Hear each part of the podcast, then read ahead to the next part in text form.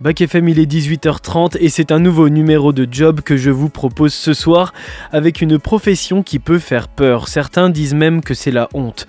La psychothérapie s'est démocratisée depuis quelques années, pointant du doigt une situation réelle. Les gens ont de plus en plus besoin de parler et de s'exprimer. Exprimer leurs mots par les mots.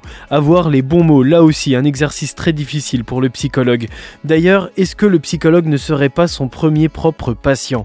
Faut-il avoir l'esprit tordu pour comprendre celui des autres. C'est ce que nous allons essayer de comprendre avec mon invité aujourd'hui. Pas de divan ni de livret, simplement deux micros et c'est moi qui vais poser les questions à quelqu'un qui a plutôt l'habitude d'écouter les autres. Elle me confiait même hors antenne que cet entretien lui avait beaucoup fait apprendre sur elle une sorte de psychothérapie radiophonique à une psychologue. C'est pas mal, non? C'est assez philosophique en fait cette intro. De ses études à son emploi actuel, on va décortiquer ensemble le travail mais avant tout la passion de psychologue des amphithéâtres à son bureau, de l'île à la Nièvre en passant par le Népal, je vous invite dans cet entretien passionnant. Camille Barr est mon invité pour ce nouveau numéro de Job.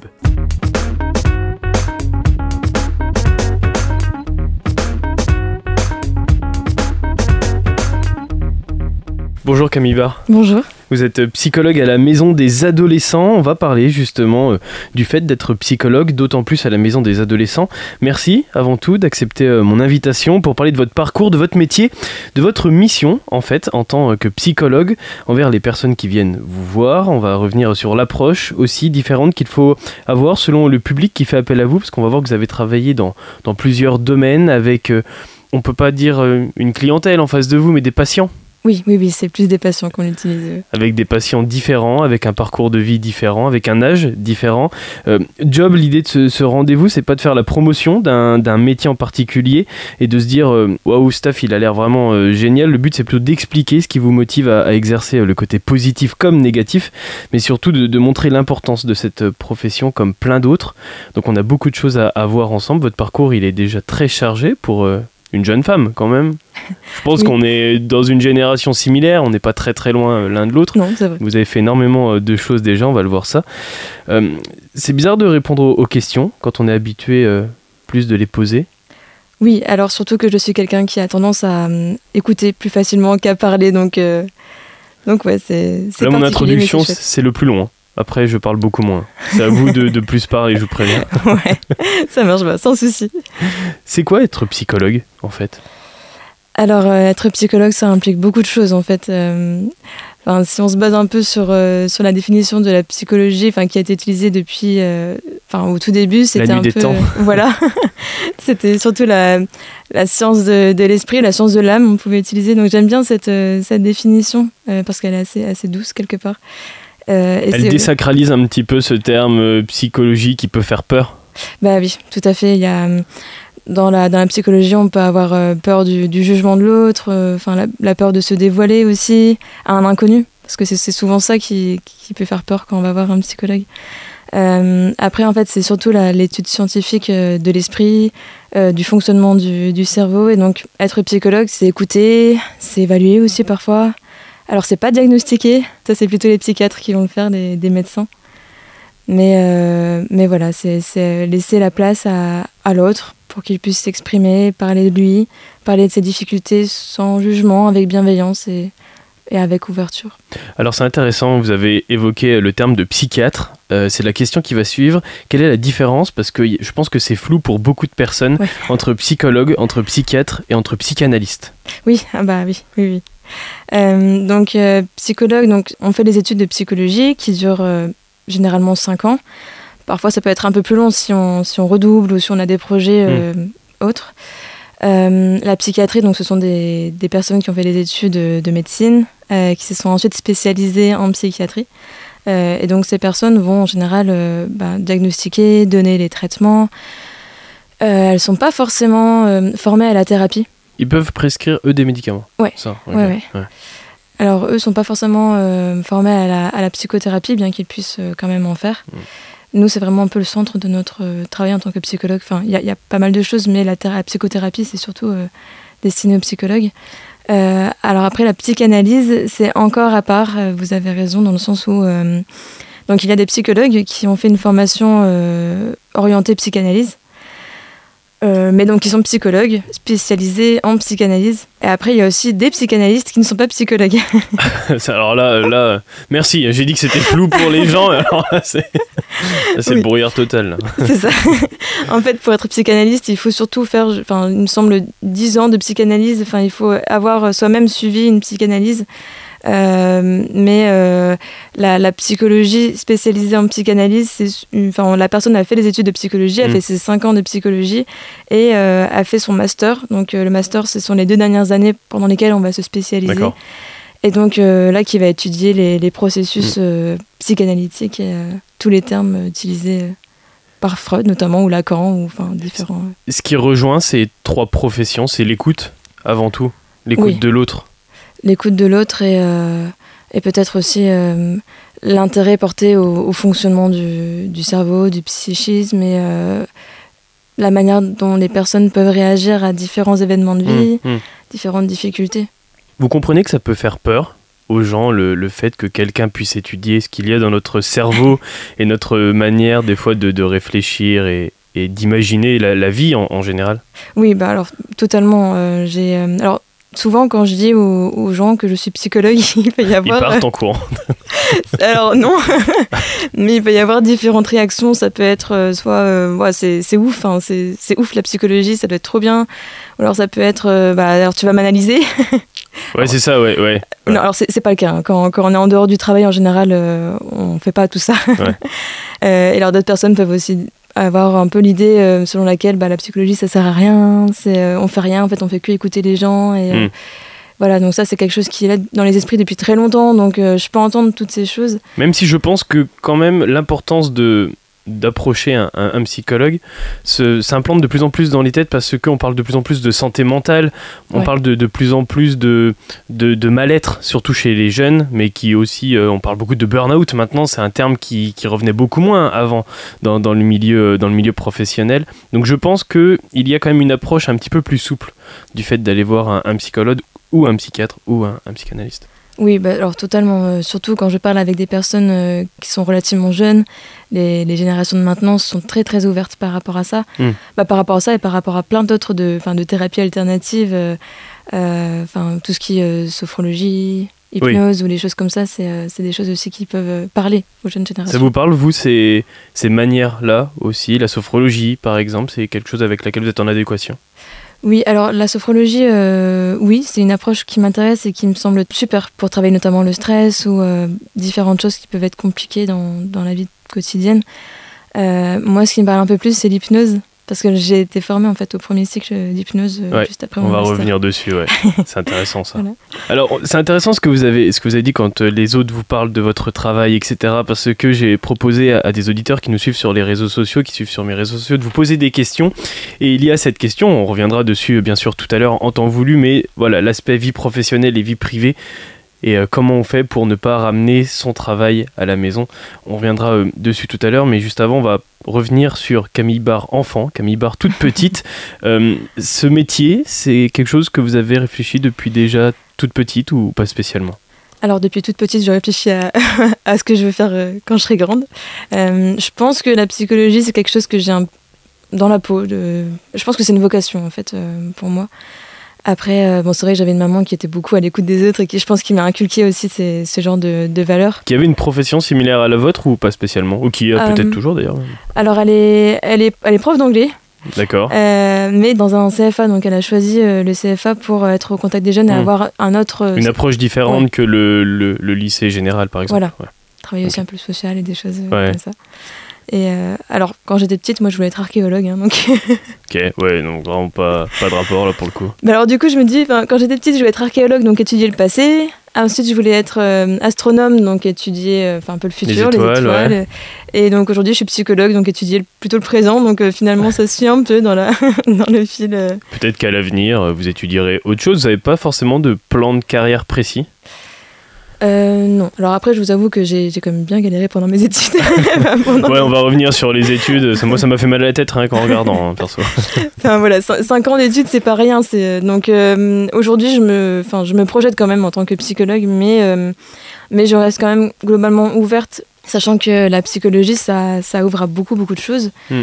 et voilà, je me, je me, je m'enferme pas dans, dans, une pratique en particulier. Ouais, pas en particulier. Euh, on va aller sur votre scolarité. Vous n'êtes pas originaire du coin si pas je du tout. Pas. non, moi je viens de. Du Nord, non? Alors des, des, des Hauts-de-France. Je, je, je, suis originaire de, de Picardie. Ouais. Et euh, j'ai été à la fac euh, à Lille. Et donc vous avez fait là-bas votre licence aussi et votre master, c'est ça? Oui, c'est ça. En 2016, ça a commencé la licence. Comment ça se passe la scolarité? Quand on veut étudier la psychologie? L'entrée à la fac? Par exemple alors, euh, bah, déjà, j'imagine que comme tout étudiant, on a le, le, truc de partir de la maison, aller dans une grande ville. Il euh, y a tout ce processus-là qui est pas forcément qui peut facile. faire peur, ouais, bien sûr. Oui, bah, tout à fait. On, Mm. est- on se retrouve un peu seul, euh, seul dans, dans le grand monde. Et après, la psychologie, c'est vrai que alors moi-même, je suis partie avec des a priori, bien que j'avais déjà regardé un peu ce qui se passait dans les études, ce qu'on pouvait bah, étudier, voir en cours. Ouais. C'est quand même relativement différent. Enfin, on a tous un peu cette idée de pouvoir euh, lire dans les, enfin pas lire dans les pensées, mais en tout cas comprendre des choses euh, très très intimes des, Des gens. des, ouais, des Ouais, gens. Des patients. Voilà. Alors on se rend compte que, en fait, non, c'est pas ça. Et tant mieux, en fait. Enfin, euh, Ça casse un petit peu la, la magie qu'on peut avoir de ce domaine-là, qui est finalement bien plus complexe que, que ce qu'on imagine.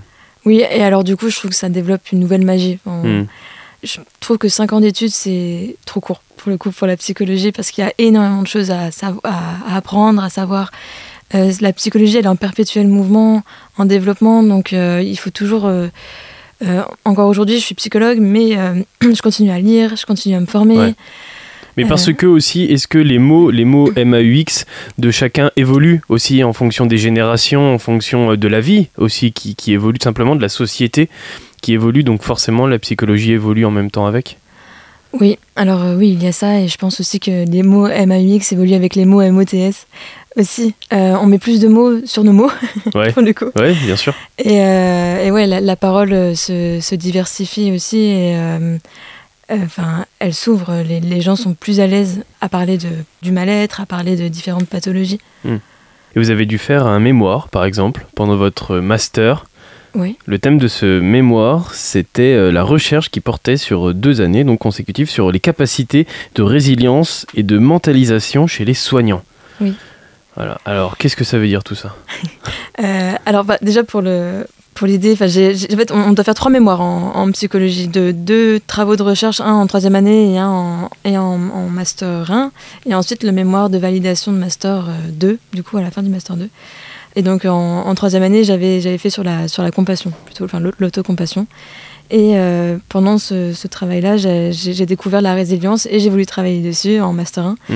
Et donc ça m'a amené vers un, un prof euh, qui, qui proposait, enfin qui pour lequel euh, les, enfin ces, ces études scientifiques portaient sur la, la résilience et la mentalisation. Ok.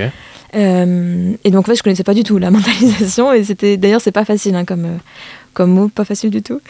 Mais euh, en gros, la mentalisation, c'est euh, la capacité à se représenter ses propres états mentaux et les états mentaux d'autrui. Donc c'est c'est c'est C'est une définition. introspection avant de, de déceler chez les autres ce qui peut. Alors oui, ça peut être tout à fait ça. En fait, c'est la, ouais, c'est la c'est capacité. à- compliqué. Ouais, ouais, c'est compliqué. c'est, euh, c'est la capacité à savoir ce qu'on pense, ce qu'on ressent, et à comprendre tout ça. Et Ça peut faire peur un petit peu déjà de devoir faire un propre bilan de soi-même. Oui.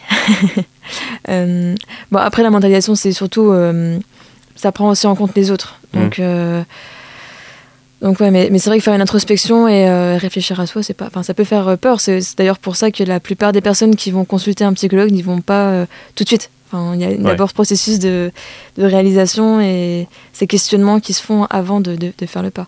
Mais c'est intéressant, ça rejoint une question que je voulais vous poser plus tard, mais je pense que je vais vous la poser maintenant. Est-ce que en tant que psychologue, votre premier patient, c'est vous-même? Euh, alors, je sais pas. Moi, j'avoue que je suis quelqu'un qui, qui me questionne beaucoup sur moi, qui euh, j'ai vraiment envie de, me connaître euh, le plus possible. Donc, j'ai tendance à, à ouais, dès que je peux ressentir une émotion, à me demander d'où elle vient. à- Le problème, c'est que s'allonger sur le divan et en même temps être assis à côté quand on est toute seule, c'est pas facile. Enfin, faut Non. réussir à. C'est pour ça que d'ailleurs, on, on peut pas être son propre psychologue. Ah ouais. Même en tant que psychologue, d'ailleurs, on a, on a des outils, mais c'est pas ça qui aide non plus. à- On peut avoir besoin, en tant que psychologue, on peut avoir besoin d'un psychologue aussi euh, pour. euh, C'est votre cas aider, euh. Ce serait intéressant de, de, de, de savoir euh, Bah si oui, les psychologues vont voir des psychologues. Ouais, c'est vrai. Alors souvent on dit que le cordonnier est le plus mal chaussé. Oui, c'est vrai. je parlerai pas de mes, mes collègues. Euh, moi, j'ai pu euh, dans ma dans mon parcours aller voir euh, aller voir un psychologue bah, pour différentes problématiques et surtout pour et aussi pour apprendre. Ouais, voilà, ouais, pour voir comment aussi il fonctionnait.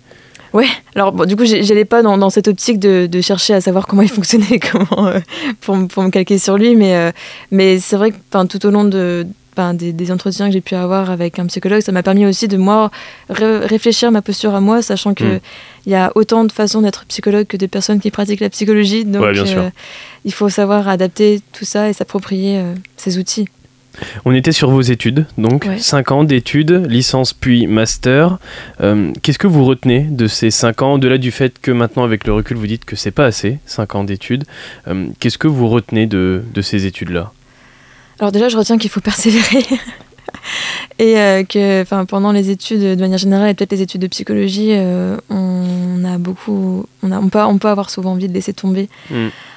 parce qu'il y a énormément de choses à retenir il y a beaucoup de, de choses à, apprendre et euh, ça, peut, ça peut faire peur cette, cette surcharge pardon, scolaire les adolescents peut-être vous en parlent maintenant parce que vous, vous exercez dans une maison des adolescents. Euh, c'est plus facile pour eux d'échanger avec eux là-dessus parce que vous l'avez vécu il n'y a pas très longtemps?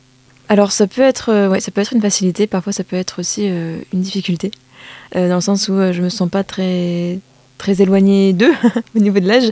Donc parfois mettre un cadre, il faut mettre en place des, des choses différentes pour mettre le cadre. Hmm.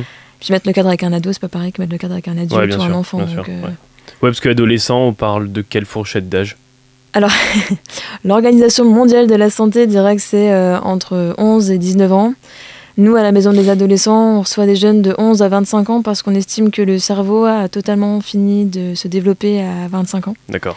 Enfin, c'est pas qu'on estime, c'est une, vérité. Mmh. Euh, mais du coup, voilà, on estime que les jeunes euh, bah, sont encore dans l'adolescence jusque 20, 20, 22, 24, 25 ans. Et après, ça varie selon les profils, selon le vécu, selon... Euh, oui, sachant qu'aujourd'hui, euh, avec le, le fait qu'on fasse des, études plus longues, le fait qu'on quitte le domicile parental euh, ben, plus tard, que les projets se fassent aussi plus tard. Enfin, maintenant, on peut avoir des enfants après 25 ans, alors qu'avant, c'était avant. Enfin, bien sûr. Il y a plein de choses qui font que l'adolescence peut prendre plus d'ampleur. Hum, hum. Donc on retient ça de ces études, euh, la surcharge de travail évidemment. Euh, est-ce que vous avez rencontré justement des, jeunes, des étudiants qui, n'y arrivaient plus et qui laissaient tomber comme on en voit de plus en plus maintenant dans, le milieu scolaire? Euh, Alors oui, bah alors, enfin, clairement, quand j'ai démarré, entre ma première année de fac et la dernière année, il y a pas mal de personnes qui sont parties. Hmm. Euh, donc c'est pareil, on se fait, on se fait des, des potes, on, on pense qu'on va finir les, années ensemble, ça que de tenir, et ces personnes partent au fur et à mesure, donc c'est pas toujours, c'est pas toujours évident. Euh, et pour, euh, pour, pour avoir une petite idée, par exemple à Lille, en première année de licence, on est, on est 1500. en troisième année de licence, on est 400. En master, on est 200, tout master compris. Ah oui. Oui. Donc, donc il y a pas mal de gens qui ont, pas mal de, jeunes qui ont, qui ont, abandonné ou qui ont eu besoin d'avoir. Ouais. À la sortie de, ces études, vous allez approcher une association, une association française d'hypnose pour, euh, pour passer le premier cycle d'hypnose ericksonienne. Oui. C'est ça? Est-ce que vous pouvez nous en dire plus? Oui, alors euh, euh, j'avais envie de, développer un, outil en particulier parce qu'en fait moi j'ai fait un master intégratif, donc ça veut dire que c'est un master qui, qui a plein d'approches différentes et donc j'avais pas forcément d'outils spécifique et j'avais envie de développer ça. Donc, euh, donc je me suis formée à, l'hypnose. Et, euh, j'aimais beaucoup euh, ce, ce, lien entre le conscient et l'inconscient. Alors l'hypnose, c'est pas, pas magique, hein. je, tiens à le, préciser parce que souvent on a aussi cet a priori sur l'hypnose bah, qu'on voit par rapport à l'hypnose de spectacle. On est loin de Mesmer, ouais. Ouais, ouais, ouais je, ne sais pas faire, faire la poule à quelqu'un. oh mince, il fallait un happening. Mince. Désolée, non, je ne saurais pas le faire. C'est pas, mon, pas non mon objectif, mais en fait, c'est. Euh, moi, en tout cas, je l'ai étudié pour euh, travailler sur la, flexibilisation euh, du psychique des personnes et les aider si elles ont un blocage à un moment donné mm. à, débloquer un peu à l'intérieur grâce à, l'inconscient en fait. C'est ça le lien entre l'hypnose et, la psychologie, c'est de débloquer quelque chose que les patients ne vont pas forcément réussir à faire d'eux-mêmes? En tout cas, c'est le lien que moi je fais. Ouais. Euh, pas mal de personnes, enfin, comme j'avais dit tout à l'heure, euh, il y a hum, chacun a ses outils qu'il doit adapter euh, à lui-même, à sa pratique et aux autres. Et euh, du coup, euh, moi, moi je l'utilise pas comme une thérapie de manière générale, mais vraiment comme un Mm. outil et euh, qui est encore en, en construction. hein. J'ai pas encore passé le deuxième cycle, donc voilà, je suis encore en élaboration. à- Vous êtes en train de le passer, ce deuxième cycle? Enfin, il y a l'objectif de, de passer tous les cycles, je sais même pas combien il y en a d'ailleurs. Il y a différentes formations en fait d'hypnose aussi, donc c'est pas forcément ça simplifie pas les choses. Mais dans la formation que je passe, il y a trois cycles. Le troisième cycle renvoie à- à- à- au fait de faire un, un mémoire, d'être Encore supervisé. Ouais, oui.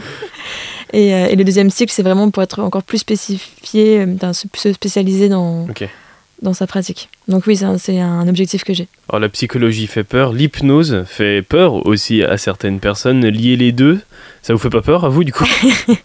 Euh, non, alors ça me fait un petit peu peur parfois de plutôt de ne pas réussir à m'adapter euh, aux autres. C'est plutôt ça qui, qui, peut, qui peut faire en sorte que justement je réfléchis, je réfléchis beaucoup à ma pratique euh, et je propose pas l'hypnose à n'importe qui.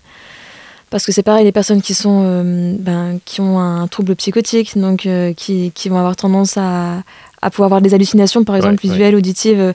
la- la- L'hypnose, ça peut, ça pourrait potentiellement dé- débloquer ça, déclencher ça, sachant que ça peut pas créer un trouble. hein, enfin, L'épilepsie aussi par exemple, les crises d'épilepsie peut-être euh, alors pas forcément en hypnose, dans d'autres thérapies, oui, ça peut, ça peut déclencher des crises, mais Mm. en hypnose pas spécialement. Euh, mais mais ouais, il y aura toujours une évaluation en tout cas Ouais, avant de. Apprendre avec des pincettes, bien évidemment. Oui, bah oui. bien Comme, évidemment. comme tout outil, de toute façon, enfin la psychologie, ça toujours à prendre avec des pincettes. Il nous reste encore pas mal de choses à voir ensemble. On va même partir au Népal dans quelques instants, juste après une petite coupure musicale proposée par mon invité, et on revient juste après. We can never go home. We're no longer have one. I'll help you carry the load. I'll carry you in my arms. We walk through the ash and the charred remains of our country. Keep an eye on my back. I'll keep an eye on the road. Help me to carry the fire, to keep it alight together. Help me carry the fire. This road won't go on forever. If I say shut your eyes, if I say look away, bury your face in my shoulder. Think of a birthday. The things you put in your head, they will stay there forever. I'm trying hard to hide your soul, son, from things it's not meant to see. Help me carry the fire to keep it alight together. Help me carry the fire. This road won't go on forever. Help me to carry the fire, to keep it alight together. Help me to carry the fire. This road won't go on forever.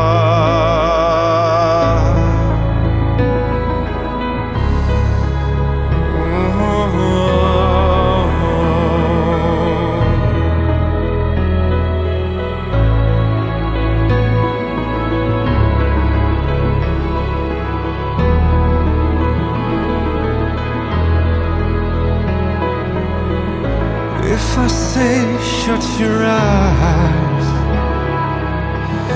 if I say shut your eyes, bury me in surprise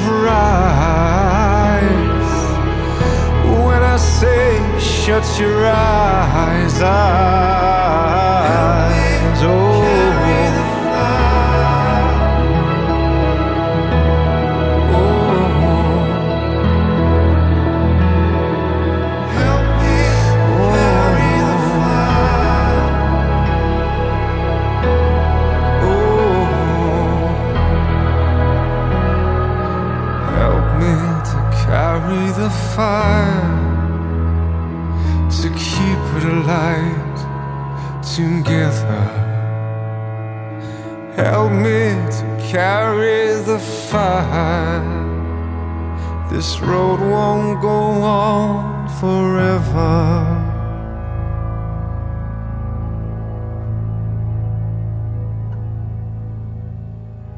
Vous êtes sur Bac FM dans votre émission Job Focus sur la profession de psychologue. Aujourd'hui, Camille Barr est mon invité.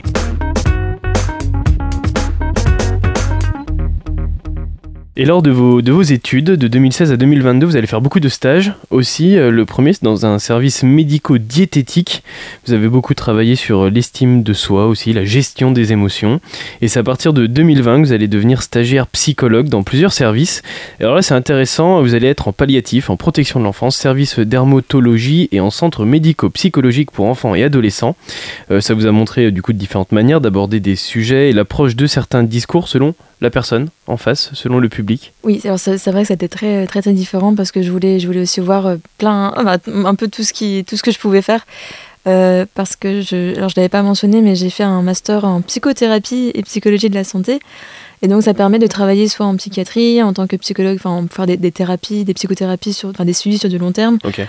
ou euh, en psycho de la santé. Donc euh, la psycho de la santé, c'est par exemple être psychologue à l'hôpital. Ouais. Euh, et donc accompagner une personne que dans, son, dans la rupture de son parcours de, de santé pour arriver dans son parcours de soins, le parcours de rétablissement, voire le parcours de fin de vie. Et ouais, ça me tenait à cœur de voir un peu toutes ces choses qui pouvaient rendre la pratique encore plus riche. Et effectivement, la- l'approche est, est très différente. Par exemple, soins palliatifs. Euh, Qu'est-ce que vous, vous retenez de, de cette expérience-là? Ça doit être délicat quand même, ça, ça- ça doit être étrange.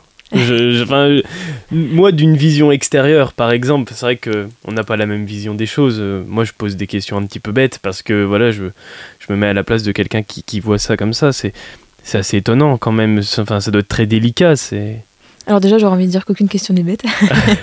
et, euh, et oui, c'est vrai que c'est- c'est très intéressant parce que ça, ça nous confronte à notre propre mort Mm. Et à notre représentation de la mort. Donc, euh, Est-ce que vous, ça vous a décomplexé sur ce sujet-là Par exemple, on entend dire euh, certaines personnes qui vont dire Moi, je suis très à l'aise avec la mort, d'autres qui vont dire Moi, ça me fait très peur.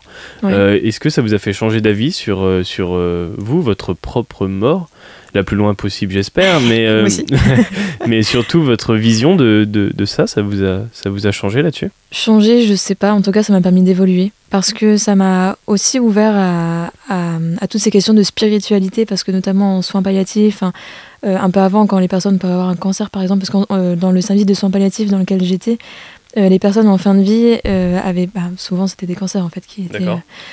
Euh, et, euh, et donc dans, dans tout ce parcours-là, la spiritualité est quelque chose qui est souvent important. Alors la famille est très importante, le soutien est très important, Oui, bien sûr. mais parfois ces personnes peuvent se, se rattacher à cette spiritualité, à la- à- aux croyances qu'elles peuvent avoir euh, religieuses ou, euh, Ouais. ou autres. Et ça m'a ouvert là-dessus. J'ai lu, lu pas mal de livres. Donc là, pareil, il faut être aussi ouvert sur la religion, ouais, sur Oui. toutes les religions. Ouais, ouais, avoir une ouverture. Après moi, ce qui m'aide, c'est que je suis pas forcément croyante de Ouais. manière, euh, mais j'ai toujours eu cette curiosité, euh, bah, déjà de manière générale. Ouais, cette ouverture de dire euh, Je comprends les gens qui croient en n'importe quel Dieu possible.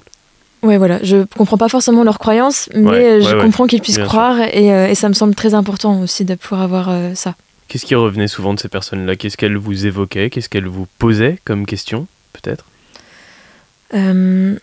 Alors, elle pouvait avoir. euh, bah, il y avait beaucoup de peur, hein, souvent, de, Ouais. beaucoup d'angoisse qui arrivait. Donc, on pouvait faire des, euh, des séances de, de relaxation aussi avec elle. Euh, il y avait parfois un isolement aussi. Parce que la famille pouvait ressentir des difficultés en fait à être, à être proche d'elle, donc elle pouvait un peu inconsciemment, enfin sans aucune malveillance, mais s'éloigner un peu, commencer un peu leur travail de deuil en fait. Mm. C'était souvent ça qui se passait, donc bah, s'éloigner de ces personnes qui pouvaient être isolées. Donc en fait, nous, on était à la fois, enfin, quand dis nous, je dis euh, ma tutrice de stage, Oui, bien moi. sûr, bien sûr. Euh, on était à la fois auprès, au chevet des, de ces patients et aussi au chevet des familles. Des Enfin, familles, les, ouais, les familles sûr. pouvaient nous voir. hein. Euh, Ouais. On travaille d'ailleurs souvent comme ça, en, de manière générale, en hôpital, on travaille avec les patients, avec les familles et avec les, les collègues aussi, Mm. avec, les, avec les soignants.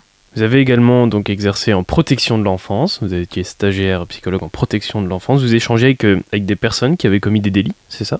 Alors j'ai changé surtout avec des, avec des jeunes qui pouvaient être euh, placés en foyer ou euh, placés en famille d'accueil ou euh, des, des jeunes ben, placés qui, étaient en, en autonomie après. Qui, euh, donc c'était pas forcément des jeunes qui avaient, qui avaient, qui avaient- enfin, qui étaient délinquants. qui Non, mais ou même des des, des, parents qui avaient peut-être fait des actes Oui, sur des, des jeunes.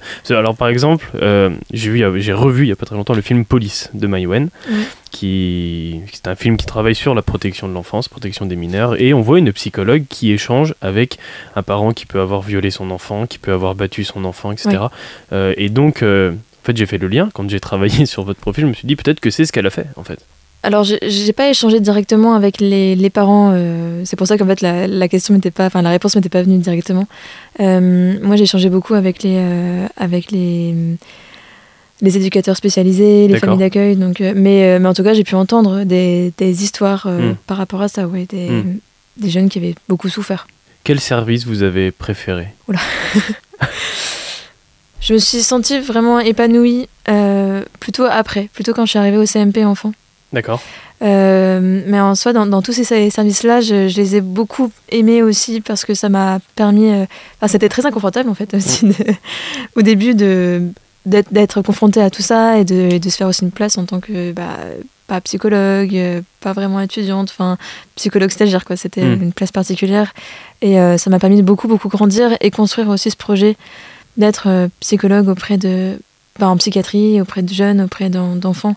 Ouais, CMP enfant, on peut revenir dessus Alors le C'est CMP, un centre c'est- hospitalier, c'est ça? Oui, ça fait partie du- de l'hôpital public. C'est un centre médico-psychologique dans lequel il y a euh, pas mal de pros. En fait, il y a des psychologues, des psychiatres. euh, en fonction de si c'est enfant, adulte, euh, il peut y avoir des ergothérapeutes, enfin différents Mm. types de des orthophonistes. enfin, voilà. Ce sont des, des soins qui sont gratuits. Ça, c'est bien à préciser aussi parce que parfois, euh, une personne qui peut être en détresse psychique ne sait pas forcément vers qui se tourner. Et peut dire, oui, je vais pas aller voir un psychologue, ça coûte trop cher. Donc là, c'est pas du libéral, donc, euh, donc ouais, c'est totalement gratuit. Donc les délais d'attente sont un petit peu longs, mais euh, ça Hmm. reste gratuit. C'était pas dans le coin. Je crois que vous avez exercé euh, En CMP enfant en CMP enfant. ouais. Non, c'était à côté de Lille. Alors du coup, vous êtes arrivé à la maison des ados, ici, à Nevers. En Com- septembre. comment c'est possible de passer de Lille à Nevers? Alors je suis arrivée, euh, je suis arrivée ici euh, il y a il y a un an, un an et demi, euh, enfin pour des raisons personnelles, et, et j'ai commencé en, en psychiatrie adulte. En fait, c'était un, un domaine que j'avais jamais exploré. Et j'étais, j'avais vraiment envie de voir ce qu'on pouvait faire en psychiatrie adulte et les, les différentes thérapies qu'on pouvait Mm, faire. mm. J'ai j'ai beaucoup aimé travailler avec des adultes. Mais euh, en fait, depuis que je sais que je vais être psychologue, vraiment depuis le lycée, en fait, euh, au lycée, je voulais travailler avec des, des enfants qui ont vécu des, des traumatismes. Et en fait, je pense que c'est juste revenu à moi naturellement, sans vraiment que je veuille le- Ouais. l'atteindre. Donc, euh, donc voilà, j'ai quitté mon, mon ancien travail pour différentes raisons. Et ben, dans ma recherche d'emploi, j'ai vu qu'il y avait ce, ce poste à la fois à la maison des adolescents. Euh, Enfin, en fait, là, je, je suis en remplacement pour ensuite euh, arriver au CMPP. donc, le CMPP, c'est un CMP, mais avec un- en plus le P de pédagogique. Mm. Donc, avec le lien avec les écoles qui se fait euh, plus. Qu'est-ce qui revient le plus quand on travaille à la, à la maison des, des ados comme problématique, par exemple? Peut-être euh, l'anxiété. Il y a beaucoup de jeunes qui se posent des questions sur leur avenir, euh, qui savent pas trop comment gérer, qui n'ont pas encore les outils pour, euh, pour s'apaiser, pour gérer leurs émotions, par exemple. Vous avez un rôle de prévention aussi envers les, envers les adolescents Alors euh, oui, envers les adolescents, envers aussi les établissements scolaires, euh, grâce notamment à notre équipe mobile. Parce qu'on a un super camping-car avec lequel on va dans les, dans les collèges et dans les lycées qui sont à plus d'une demi-heure de Nevers pour permettre aux jeunes d'avoir un espace de parole, euh, bien qu'ils qu'ils puissent rencontrer des difficultés à se déplacer. ou-. Et moi, j'aime beaucoup ce, ce- ce dispositif parce que ça, ça met beaucoup de sens sur, euh, sur ce que je fais. Et, euh, sur, enfin, vraiment, le fait d'aller à la rencontre de personnes qui en ont le besoin, c'est quelque chose qui me tient beaucoup à cœur. Et, euh, et on fait beaucoup de prévention du coup euh, auprès des écoles, des collèges, Mm. des, des- des lycées avec les infirmières scolaires notamment.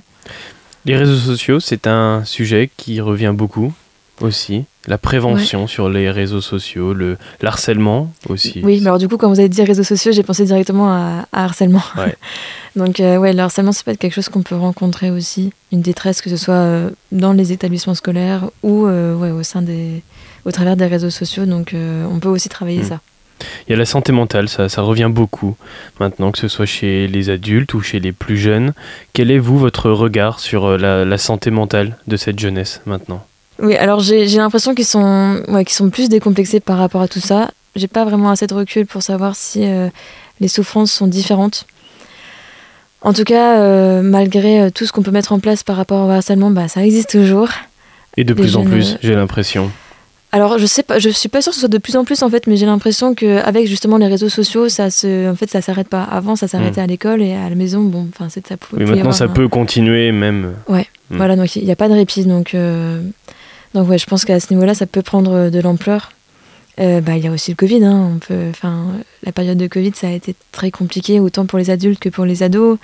Se construire euh, un avenir, se construire euh, psychologiquement, ça a pu être compliqué aussi par rapport à tout Mm. ça. Donc, euh, donc ouais, je, je, je, je suis pas sûre qu'il y ait plus d'adolescents qui, euh, qui viennent à la maison des, des ados qu'au tout début de la création des maisons des adolescents, mais en tout cas, euh, il peut y avoir des, des problématiques euh, légèrement différentes ou, euh, vis-à-vis de tout ça. Mm. Le Covid, on n'en parlait pas il y a, il y a 5 ans. Le Covid, ça a impacté beaucoup la santé mentale des, des adolescents et il y a aussi un enfermement qui s'est créé à cause de cet épisode-là chez eux. Je sais pas si on peut parler d'enfermement. En un tout détachement scolaire aussi, je sais pas. euh, alors il, y a- il peut y avoir des, des, des prises de recul avec, euh, avec l'école. Alors le Covid, ça, a- ça a pu permettre à certains jeunes de justement, euh, bah, des jeunes qui ont pu avoir euh, ces difficultés au niveau de harcèlement, par exemple, euh, pouvaient prendre la distance avec, euh, avec l'école et donc pouvaient peut-être euh, se, se reconstruire différemment et après envisager l'école d'une autre manière. Mm.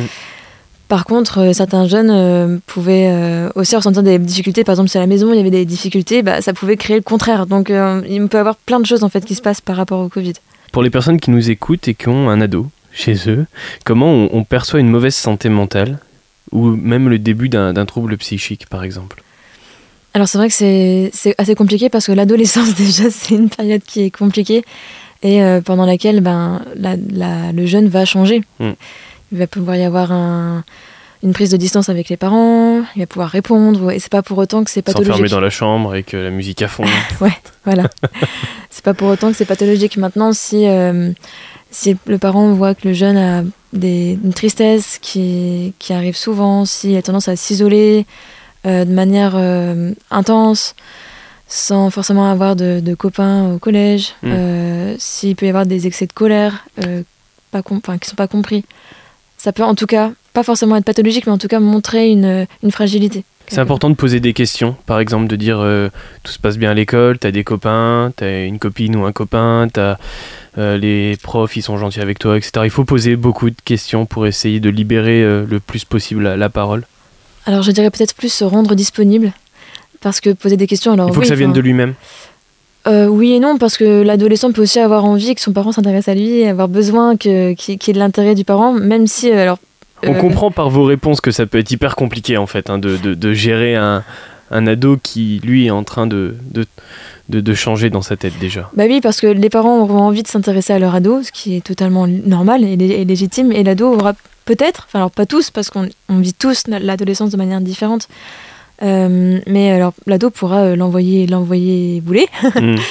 Euh, et pour autant avoir quand même besoin d'avoir cette présence. Donc bon, c'est voilà, en, en tant que parent, il faut aussi s'adapter à tout ça, et c'est et c'est pas facile du tout. Ouais. Et c'est pour ça d'ailleurs que la maison des ados c'est aussi ouvert aux parents, aux parents et aux professionnels qui se posent des questions sur euh, sur leur ado, sur leur façon de bah, de d'échanger avec leur ado. euh. Ouais, bien sûr. Donc euh, donc ouais, il y, a pas que les enfin c'est pas pas compliqué que pour les adolescents cette euh, cette période. Qu'est-ce que vous vous mettez à disposition justement à la maison des ados, que ce soit pour les parents et pour les adolescents? Alors euh, alors on est on offre un espace d'accueil, d'évaluation. De libre-échange? De libre échange, tout à fait, de, ouais, de, de paroles. Euh, on a, bon, aujourd'hui, on a, on a plus d'adolescents qui viennent nous voir que, que de parents, peut-être parce que bah, on s'imagine maison des ados, c'est pour les ados Ouais, seulement. ouais, ouais. Euh, et euh, donc ensuite, on va soit euh, offrir euh, cet espace quelques fois, sachant qu'on ne fait pas de suite sur, sur du long terme. Donc euh, voilà, ce sera juste quelques fois. Euh, si c'est suffisant, bah, c'est super. Euh, le parent, l'ado repartent avec leurs propres outils et, et avec euh, peut-être de meilleures relations, en Mm. tout cas une vision différente euh, de ce qu'ils peuvent vivre. Et euh, parfois, on peut aussi orienter. Parfois, on peut orienter vers un suivi psycho, un suivi avec un psychologue. On peut orienter vers les urgences si l'adolescent peut être en période de crise, notamment crise suicidaire. Ça peut nous arriver d'or- d'ori- d'orienter vers Hurricane.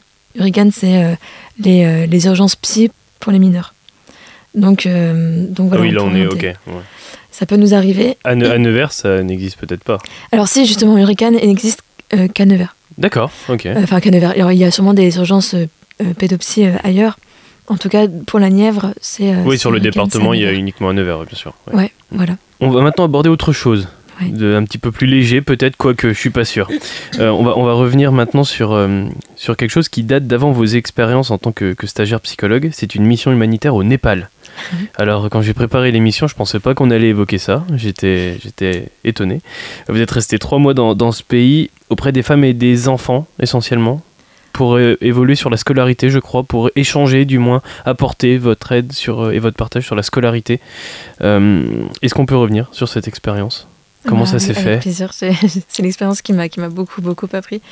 Euh, j'ai alors j'ai ressenti des j'ai vécu des difficultés euh, à, à la fac avec la pression que bah, qu'on pouvait avoir et que je me mettais aussi moi de Mm. de vouloir euh, de, de vouloir réussir, de vouloir avoir mon diplôme. Donc j'ai eu- besoin de faire une pause en fait dans mes dans mes études. Et euh, je voulais je voulais faire de l'humanitaire. Je voulais partir dans un autre pays, être au contact d'autres cultures, d'autres personnes, découvrir leur façon de vivre apprendre d'elle et si je pouvais moi apporter quelque chose même si c'est minime Ouais. voilà je, vou- je voulais aussi être utile aux autres et euh, le Népal c'est quelque chose qui euh, qui m'a beaucoup inspiré avec euh, enfin la culture qui peut être hindouiste bouddhiste cette ce recul qu'on peut avoir cette philosophie de vie qui est totalement différente et cette cette richesse culturelle avec cette pauvreté quelque part un peu économique que je voulais rencontrer et ouais donc j'ai ma, mes missions ont évolué avec, avec le temps. J'ai d'abord été avec des femmes pour travailler sur l'autonomisation des femmes. Et donc on pouvait aborder différents, différents sujets. En fait, j'allais à la rencontre de, de ces femmes pour, euh, pour parler de, de violence conjugale Ouais. ou euh, de, de, la, de la liberté d'expression. Qu'est-ce qui revenait le plus comme, euh, comme sujet et comme problématique? Euh, alors, il y avait. en fait, c'était c'était surtout des interventions que je faisais sur des thèmes un peu précis qu'on qu'on me donnait. D'accord, ok. Donc on pouvait parler de, de l'estime de soi, de la compassion, Ouais. de, du soutien entre femmes aussi. Mm. Euh, un peu tout ça. Et puis ensuite, du coup, j'ai euh, ensuite il y a eu le Covid aussi au Népal. Ah mais oui, euh, mais vous- Euh, ouais, c'était en 2020 que je suis partie là-bas. donc vous avez subi le Covid au Népal? Ouais, j'étais confinée Yes, au Népal. alors ça, alors, quel plaisir. C'était super. Et donc, du coup, c'est à ce moment-là que, ben, du coup, on pouvait, on- c'était plus compliqué de sortir, d'aller à la rencontre des gens. Donc, c'est à ce moment-là qu'on a plus, là, j'ai plus travaillé dans les, dans les bureaux, en fait, pour, pour euh, recenser tout ce que les, tout ce que les écoles avaient, n'avaient pas le matériel dont, dont elles avaient besoin pour euh, bah, faire des demandes pour qu'elles soient fournies, en fait, Mm. pour, pour permettre aux, gens- aux enfants d'avoir une, une scolarité, euh, enfin, la meilleure scolarité possible. On comprend bien ce que vous avez apporté là-bas lors de cette expérience. Qu'est-ce que vous, cette expérience, pardon, elle vous a apporté personnellement? Euh, alors moi, elle m'a, enfin, elle m'a permis de grandir euh, énormément. J'ai, j'ai appris sur moi le fait de partir à plusieurs milliers de kilomètres seul aussi, ça m'a, ça m'a sorti de ma zone de confort. Ouais, je pense, ouais, bah, ça change de l'île, hein, le Népal. hein, euh. Un petit peu, un petit peu.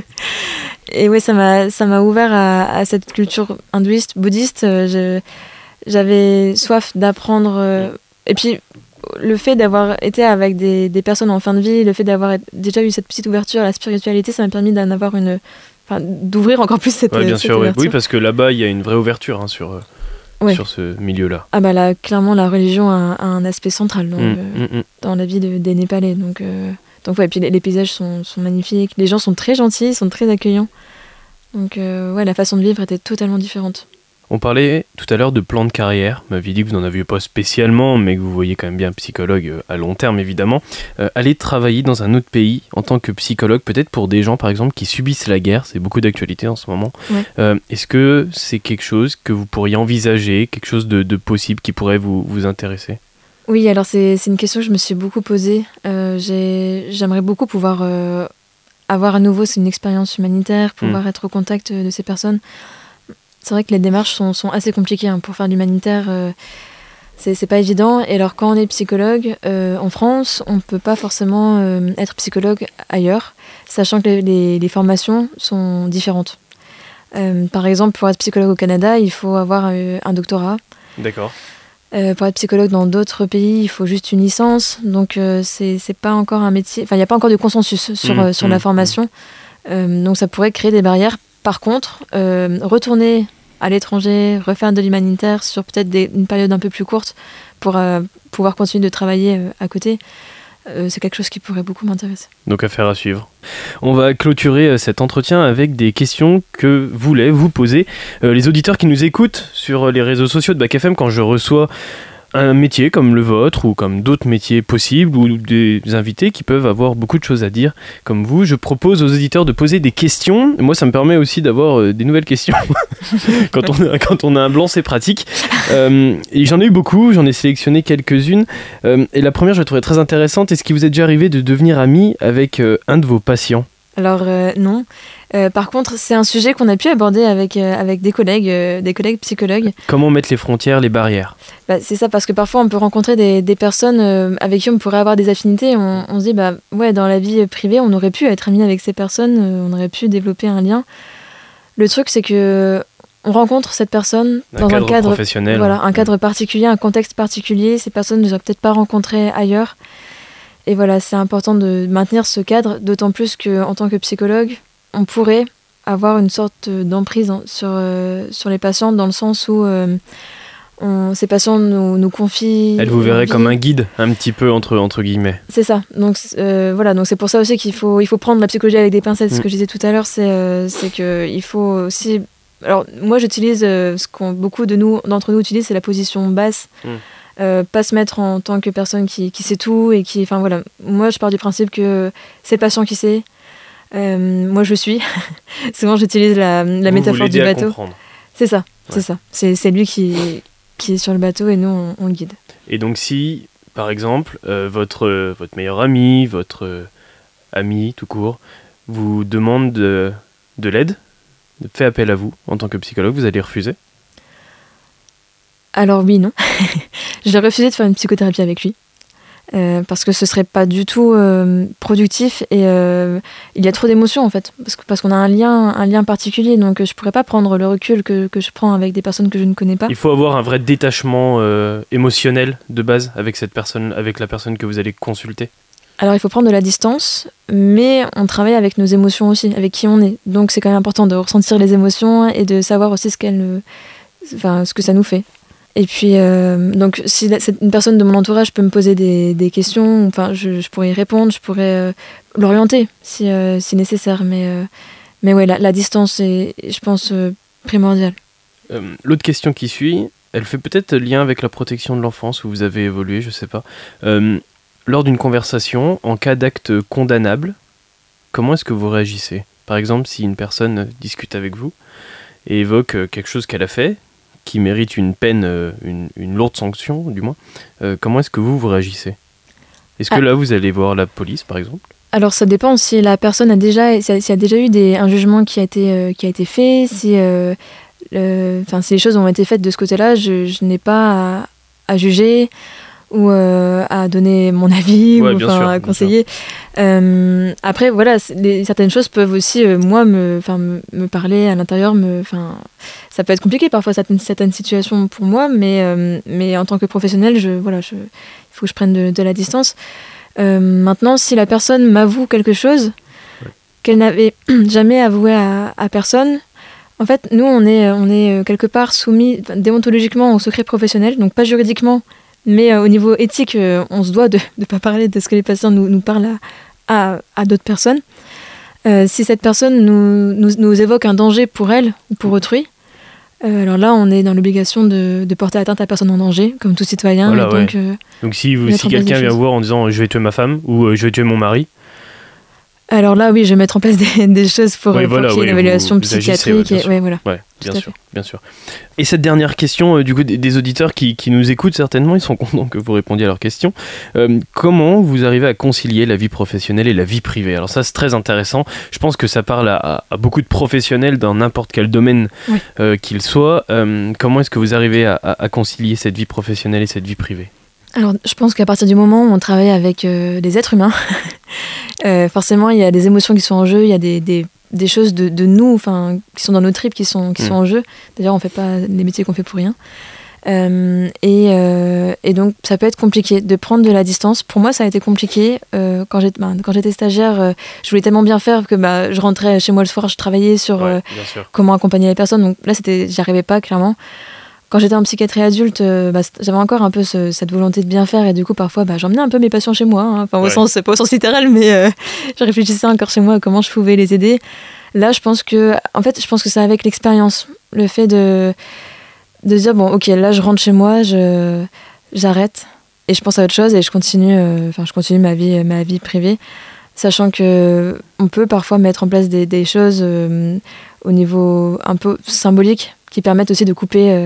Quand une personne, par exemple, euh, à tous si vous êtes hors pas de famille et qu'une personne euh, parle, est-ce que vous allez euh, quand même essayer de, enfin, sans, c'est peut-être même involontaire, mais déceler quelque chose chez elle ou est-ce que le côté psychologue va prendre le dessus sur sur la personne qui est en train de parler?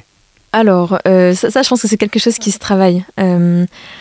On peut avoir des, euh, des choses qui nous viennent, des, des petites théories qui nous viennent en tête quand on nous parle de quelque chose, ou mais, mais, mais voilà, ça, ça s'arrête là. On n'a pas ce, ce rôle de psychologue Mm. avec nos proches. Avec, euh, donc euh, voilà, on peut, on peut écouter, on peut orienter, mais on ne pourra pas faire ce travail, euh, ce travail-là. Et moi, je mets un point d'honneur à, à, à être, à être Camille psychologue et Camille Mm. moi. Enfin, pour moi, c'est important de pouvoir différencier les choses pour être bien dans sa tête aussi et pouvoir accompagner les patients du mieux possible.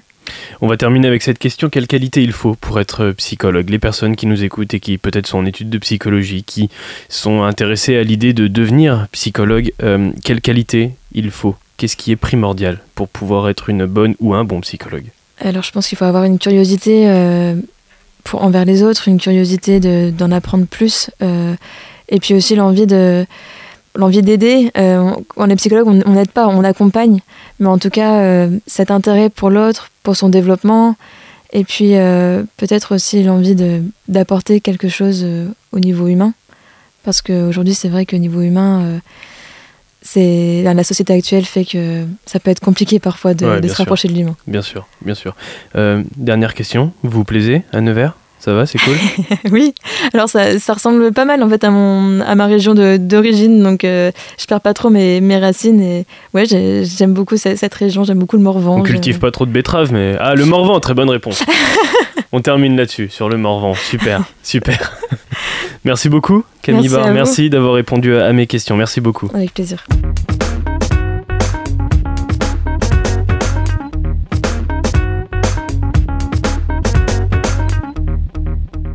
Voilà Bac FM tout de suite, c'est le retour du son pop rock. Cette émission, elle est à retrouver dès demain dans les podcasts sur bacfm.fr, rubrique job.